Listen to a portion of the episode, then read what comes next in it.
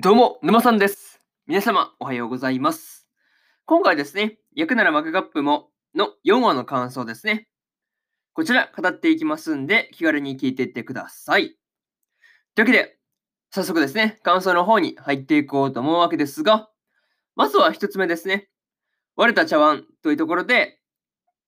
姫野の家でですね、えー父、時四郎のそのお気に入りのお茶碗がね、まあ、お茶碗がその割れるという、まあ、ちょっとしたね、まあ、出来事があったんですよね。うん。まあ、まあね、ちょっとした事件と言ってましたが、まあ確かにちょっとした事件が起こるんですけど、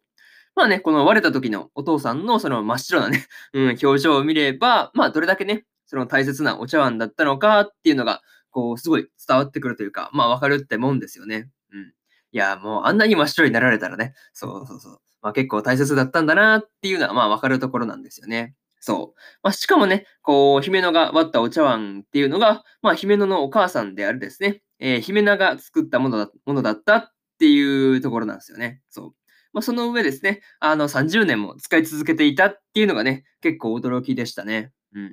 ていうかね、こう、さらっと30年ね、もうた、30年もったっていう言葉がね、まあ、あのーお父さんとですね、えおばあちゃんの会話の中で出てきていたわけですが、まあ、も正直ね、もう物持ちがいいっていう レベルじゃないなっていうのは、まあ、思ったりしました。うん。まあ、でもね、うん、それによって、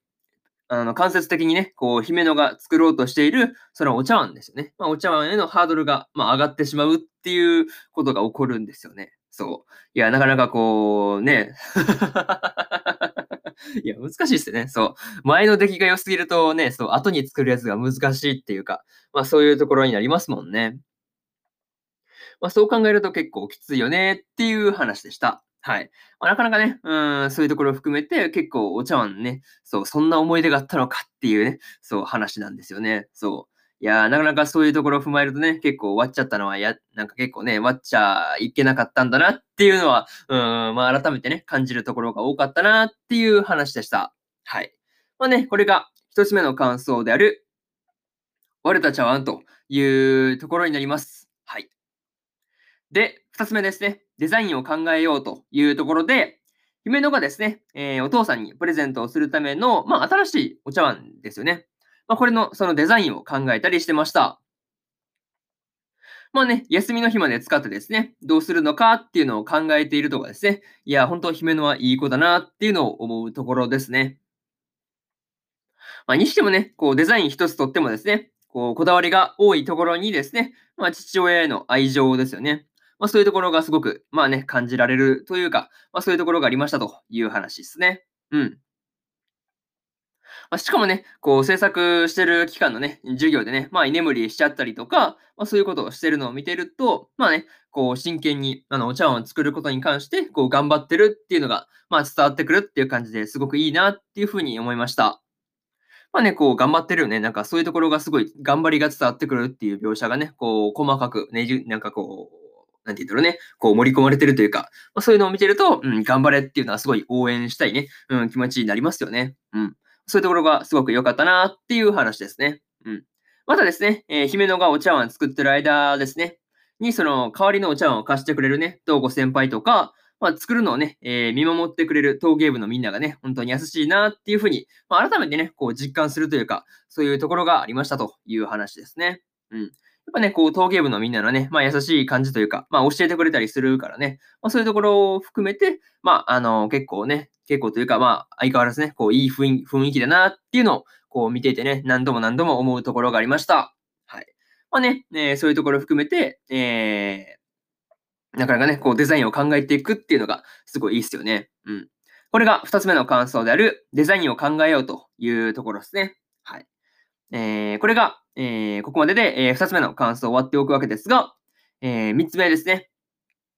最高のプレゼントというところで、えー何週間もね、かけて姫野が作ったお茶碗ですね。えーこれがようやく時四郎へとですね、まあ、プレゼントされてました。まあ、時四郎からはですね、あの最高のプレゼントだっていうふうに言われたりしていたわけですが、まあ、姫野がですね、東子先輩から借りたあのお茶碗の時にはですね、まあ、あった素振りが、こう自分の作ったお茶碗では見られなかったっっていうことに関して、まあ、ちょっとね、うん、ショックを受けてるという、まあ、ちょっとね、ちょっとしたこう切なさというか、まあ、そういうところを帯びてるというシーンになっちゃうんですよね。うん。まあ、そういうところがあったし、まあ、でもね、こう、それで、まあ、落ち込むだけじゃなくて、まあね、これが、その、もっともっと上手くなりたいっていう風にね、陶芸への向上心にね、まあ、結びついていくっていうのは、こう、傾向としていい感じだなっていう風に思ったりしました。まあね、うん、そのまましょげてね、やめるとか言っても、ね、そう、まあ、おかしくはないかなっていうふうには思うんですけどね。うん。まあ、でもそこを向上心につながっていくあたりは、やっぱりいいなっていうふうに思うところですよね。うん。まあ、めげないところがやっぱいいところですよね。まあ、しかもね、こう、東子先輩もね、全力でサポートするって返してくれるのがね、本当に優しいなっていうのを、まあ、感じるところがね、うん、あったなという、まあ、メッセージのやり取りなんですけど、まあ、こう、メッセージのやり取り一つとってもすごい温かさというかね、まあ、そういうところを感じる話でしたというところです。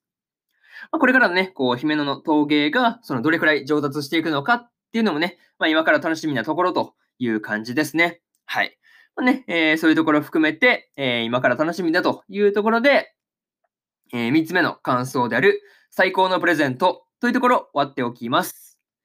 でですね、えー、最後にというパートに入っていくんですが、今回はですね、えー、姫野がお父さんにお茶碗をプレゼントするというね、えー、お話だったわけですが、まあ、絶対ね、お父さんも嬉しかっただろうなっていうのは、まあ思うところですね。またですね、姫野が技術的に追いつかなかったことでね、まあちょっと沈んでいた気分がね、気持ちがまあちょっと沈んでいたわけですが、まああのお茶碗にね、込められた愛情はですね、まあ誰よりもね、勝っているだろうから、まあ、元気を出してほしいところという話ですね。まあ次回以降のね、姫野がその陶芸を頑張っていく姿ですね。ここに注目しておきたいところという話ですね。いや、あれですね。まあ、次回どんな話になっていくのか、今から楽しみ、楽しみすぎるというところで、今回の役ならマグカップもの、え4話の感想ですね。こちら、終わっておきます。でですね、えー、今までにもですね、え1話から3話の感想をね、それぞれ過去の放送で喋ってますんで、よかったら、え、過去の放送もね、合わせて聞いてもらえるとですね、え、より一層役ならマグカップもですね、えアニメの方楽しめるかなっていうふうに思うんで、えー、よかったら、えこっちもね、聞いてみてください。っていうのと、えー、そうですね。うん。今日はね、他にも2本更新しておりまして、フルーツバスケットザ・ファイナルの第4話の感想と、バックアローの第17話の感想ですね。この2本更新してますんで、よかったら、こっちもですね、えー、よかったら聞いてみ、こっちのね、この2本も、えー、アニメの本編見てからですね、えー、よかったら聞いてみてくださいという感じですね。はい。っていう話と、えー、明日ですね、えー、明日は4本更新する予定なんですが、えー、エデンズゼロの第3話の感想と、さよなら私のクラマーの第4話の感想、そしてですね、真っ白の音の第5話の感想と、ドラゴンクエスト大の大冒険の第30話の感想ですね。えー、この4本ですね、1、2、3、4と更新していきますんで、よかったら明日もですね、ラジオの方、聞きに来てもらえると、ものすごく嬉しいですというところで、えー、本日、1本目のラジオの方、終わっておきます。えー、以上、馬さんでした。それでは次回の放送でお会いしましょう。それじゃあまたね。バイバイ。